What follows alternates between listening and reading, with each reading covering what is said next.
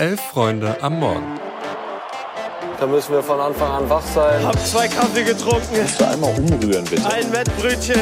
Also wenn das ein Chiri ist, weiß nicht, Digga. Soll der Cornflakes zählen gehen, aber... Das ist kalter Kaffee. Sag ja Eier, wir brauchen Eier. Es ist Dienstag, der 31. Oktober und ihr hört Elf Freunde am Morgen. Ich bin Felix und an meiner Seite ist heute Eva. Guten Morgen. Guten Morgen, Felix. Wir sprechen über die bevorstehenden Spiele im DFB-Pokal, über zwei Spielerbrüche am Wochenende und haben ein Newsflash für euch dabei. Der DFB-Pokal steht vor der Tür und bringt einiges an Spannung mit, denn beim Blick auf die Partien von heute und morgen wird schnell klar, dass sich einige Teams entweder einen echten Befreiungsschlag verpassen könnten oder, wenn es schlecht läuft, sich erst richtig tief in die Krise schießen. Die zweite Runde im DFB-Pokal eignet sich dafür ja generell eigentlich immer sehr, sehr gut, denn die ganz großen Underdogs sind schon raus. Eine Niederlage gegen einen Zweit- oder Drittligisten beziehungsweise ein Team, was eine Liga tiefer spielt, kann ja trotzdem richtig schön die Stimmung vermiesen. Für mich eigentlich die beste Runde aller von allen. Ja, ganz ehrlich, mir geht's erstmal tierisch auf den Keks, dass irgendwie sieben von 16 Spielen in der gleichen Liga stattfinden. Also ob Bundesligist gegen Bundesligist oder Zweitligist gegen Zweitligist.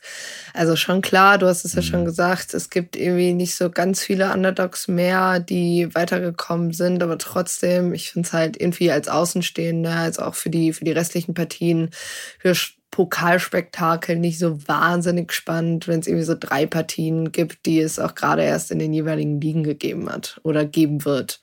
Das stimmt, das ist ein gutes Stichwort trotzdem, denn auch wenn wir uns gleich mit den Partien etwas eingehender beschäftigen wollen, die es in der Form länger nicht gab, wollen wir zu Beginn einmal beim vermeintlichen Topspiel heute Abend um 18 Uhr starten.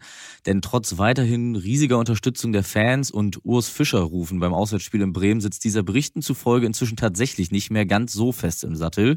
Und jetzt geht's ausgerechnet nach Stuttgart zum VfB. Die verloren zwar ihre Partie gegen Hoffenheim am Wochenende, davor haben sie allerdings ganz gute Erfahrungen mit Union gemacht. Ja, genau, weil die Partie gab es ja erst äh, am vorletzten Spieltag. Da hat Stuttgart ja 3-0 gewonnen. Wir erinnern uns kurz zurück. Also ich meine, man kann ja eigentlich nie davon ausgehen, dass es ein 1 zu 1 Spiel gibt wie beim letzten Mal, aber ich bleib dabei, das wird verdammt schwer für Union, auch wenn es Stuttgart ohne Girassi gibt. Aber wenn man mal auf das, das Spiel gegen Hoffenheim guckt, das war ja kein, kein schlechter Auftritt vom VfB. Ähm, ja, apropos schwer, das äh, glaube ich wird's auch für meine Arminia. Die spielen ja heute Abend um 20.45 Uhr gegen den HSV. Ist ja ein sehr traditionsreiches Duell. Gibt ja auch oder gab ja auch so eine Fanfreundschaft, die ist ja vor allem noch so ja, von den Vereinen offiziell geführt, jetzt gar nicht mal so auf jetzt wirklich so aktiver Basis. Ähm, aber ja, wird auf jeden Fall interessant. Bielefeld hat ja einen kleinen Lauf, zehn Punkte aus vier Spielen. Mhm. Und äh, die haben ja auch im DFB-Pokal, sind ja weiter, weil sie Bochum als Bundesligisten rausgeworfen haben. Ähm, und was ich tatsächlich ganz interessant fand, gerade als von den Underdogs werden solche Partien ja immer gerne so als Bono-Spiel und ja, kann ja eh nichts verlieren bezeichnet, aber mit Kniert, also der Trainer von Arminia, der war relativ klar und hat gesagt, nee, nee, das ist kein Bonusspiel. Wir wollen das gewinnen, wir wollen weiterkommen ähm, und wir werden alles dafür geben und das finde ich tatsächlich, also wir, der DFB-Pokal eignet sich ja immer so hervorragend für alle möglichen Floskeln. Da fand ich das mal ganz schön. Aber ja, ich muss auch sagen, ähm, ist ja Halloween, ne? heute. Und äh, ich hoffe, es ist jetzt nicht so Spooky Season angesagt, weil wir haben jetzt schon zweimal in den letzten fünf Jahren an Halloween gespielt im DFB-Pokal. Ging jetzt nicht so top aus. Einmal gegen Mainz äh, rausgeflogen und dann einmal gegen äh, MSV Duisburg. So 2021, 2018 muss jetzt nicht, aber man muss ja auch sagen, Arminia hat äh, eigentlich eine ganz gute Pokalhistorie. Gerade als Drittligist. Letztes Mal ist man da ja bis ins Pokal-Halbfinale gekommen und da ist gegen den späteren auch Pokalsieger VfL Wolfsburg gescheitert. 2014, 15. Die Arminia hat nicht nur eine gute Pokalhistorie generell, sondern vor allem eine ja, sensationelle Elfmeterschießen-Statistik. Zum ja. siebten Mal nacheinander entschied der Club nämlich in der ersten Runde gegen Bochum eine solche Auseinandersetzung im DFB-Pokal für sich. Das ist noch nie irgendeinem Verein gelungen.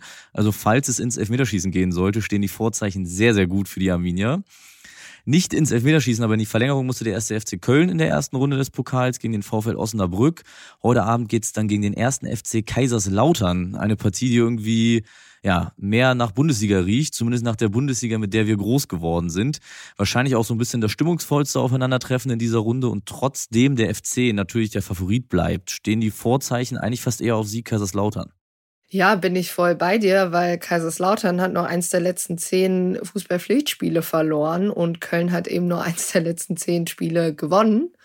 Und du hast es ja schon angesprochen, sie haben sich halt ein bisschen gequält durch dieses Spiel gegen Osnabrück und ich fand, man konnte da auch so ein bisschen sehen, die Atmosphäre an der Bremer Brücke. Den hat den schon ein bisschen schwer gefallen, obwohl sie natürlich selber auch ein gutes Heimstadion haben. Aber der Betzenberg, das könnte das könnt richtig mhm. kochen. Treibst du dich denn auch in einem Stadion rum heute Abend? Natürlich, ich bin nach dem Sieg von St. Pauli am Samstag gegen Karlsruhe gleich hier in Hamburg geblieben und bin heute Abend dann auch gegen Schalke im Stadion.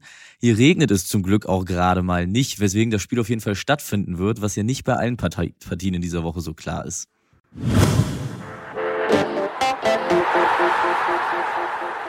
Ja, wegen des Spielausbruchs zwischen Saarbrücken und Dresden am Sonntag steht auch Saarbrückens Spiel im DFB-Pokal gegen die Bayern morgen Abend auf der Kippe. Das Spiel am Sonntag wurde nach 45 Minuten abgebrochen beim Stand von 0 zu 0. Da gab es eine relativ lange Pause und es steht eben jetzt auch noch nicht fest, ob dieses Spiel, also zwischen Saarbrücken und Dynamo Dresden, wiederholt wird oder wie die Wertung da aussieht. Die Dresden-Fans und Verantwortlichen waren auf jeden Fall nicht so richtig begeistert. Da scheint irgendwas in der Drainage im Ludwigparkstadion nicht so ganz funktioniert zu haben. Und das ist dahingehend ein bisschen kritisch, weil das Stadion erst vor einigen Jahren saniert wurde. Also und auch für nicht so ganz wenig Geld tatsächlich. Aber ja, das Problem ist, Saarbrücken muss jetzt noch sechs Heimspiele austragen in diesem Jahr. Und ich sag mal so, Herbst in Deutschland oder auch Winter in Deutschland steht jetzt nicht unbedingt für die niederschlagsärmste Zeit des Jahres. Ich glaube nicht, dass der Rasen da so aufblühen wird. Wärst du jetzt offizieller beim DFB? Was wäre deine Entscheidung? Anpfeifen? Ja, nein? Also wenn es irgendwie geht, bitte unbedingt anpfeifen, allein weil solche Platzverhältnisse unweigerlich die Chancen von Saarbrücken erhöhen würden, würde ich denken.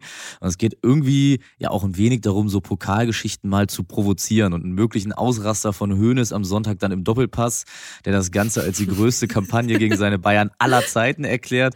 Also das wird mir schon einiges geben. Aber wenn du mich jetzt als Offizieller des DFB fragst, dann wäre ich natürlich der Neutralität gegenüber verpflichtet müsste sagen, also wer das Spiel am Sonntag beziehungsweise die Bilder davon gegen Dresden gesehen hat und wenn dieser Platz am Mittwoch auch nur annähernd so aussieht, dann ist der wirklich einfach überhaupt nicht bespielbar.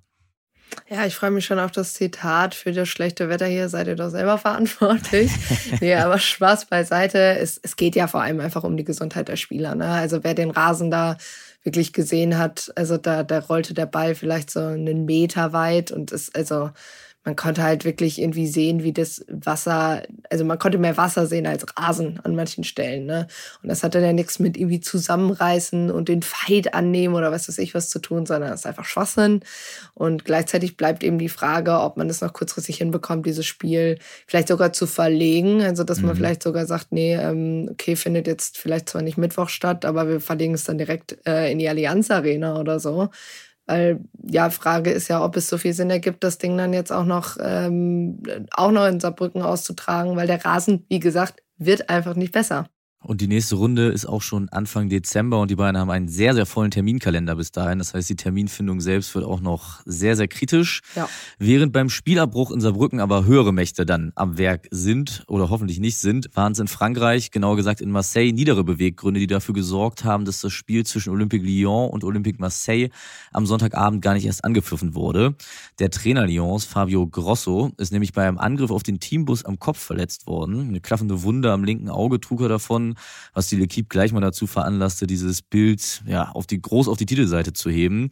Zusätzlich wurden sechs Fanbusse durch Olympique Marseille-Fans angegriffen und es ist nicht das erste Mal, dass es genau bei diesem Spiel der beiden Mannschaften zur Ausschreitung kommt. Einige werden sich gegebenenfalls erinnern, dass 2021 Dimitri Payet, damals Spieler bei Marseille, von einer vollen Wasserflasche getroffen wurde. Das Spiel wurde daraufhin abgebrochen und einem Geisterspiel wiederholt. Was genau jetzt passiert, ist noch nicht bekannt. Es hat aber auf jeden Fall eine erhebliche Sicherheitsdebatte auch mit Hinblick auf die Olympischen Spiele im kommenden Sommer in Frankreich ausgelöst. Ja, und das Problem ist ja, dass gerade in Frankreich äh, so das ganze Thema Sicherheit bei Spielen, das ist nicht erst seit vorgestern ein Thema, mhm. sondern eben auch schon einigen Wochen und Monaten. Da gab es ja immer wieder Spiele, die abgebrochen wurden oder wo ein Platz gestürmt wurde etc., wo dann auch die Sicherheit der Spieler in, in Frage gestellt wurde. Ja, und das ist eben dann nicht nur ein Thema für den, für den Fußballverband, sondern auch tatsächlich ähm, ja, für die Politik. Und ich glaube, das ist tatsächlich was, also bei aller Rivalität, ähm, das will halt auch einfach keiner sehen. Also Steine auf einen Bus zu werfen, ähm, Menschen zu verletzen. Es wurde ja auch nicht nur der, es wurden ja, wie du auch schon gesagt hast, eben auch Fanbusse angegriffen und da steht natürlich die Frage im Raum, wie kann das dann stattfinden? Und ähm, ja, generell, das wird äh, zu klären sein und auch wie dieses Spiel stattfindet. Ich kann mir ehrlich gesagt nicht vorstellen, dass das äh, mit ZuschauerInnen ausgetragen werden kann. Nee, wahrscheinlich nicht.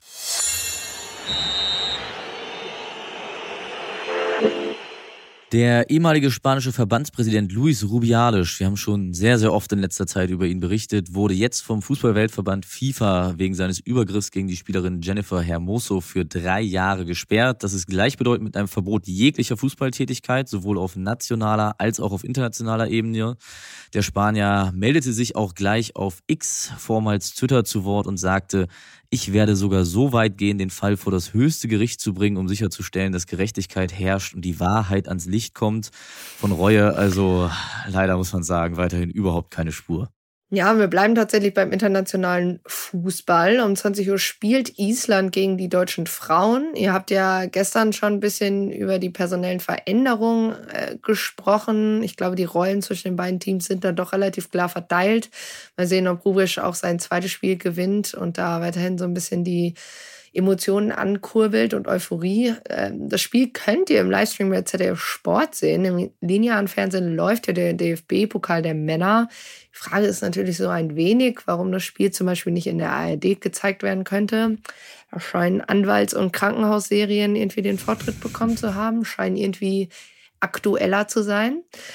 Aber auch nochmal kurz Thema internationaler Fußball, dass Ajax Amsterdam sich in einer historischen Abwärtsspirale befindet. Das habt ihr oder das haben wir hier immer wieder besprochen. Das wurde gestern Morgen auch im Newsletter erwähnt. Und jetzt gibt's einen neuen Trainer. Jon van Schip soll Ajax wieder in die Spur bringen.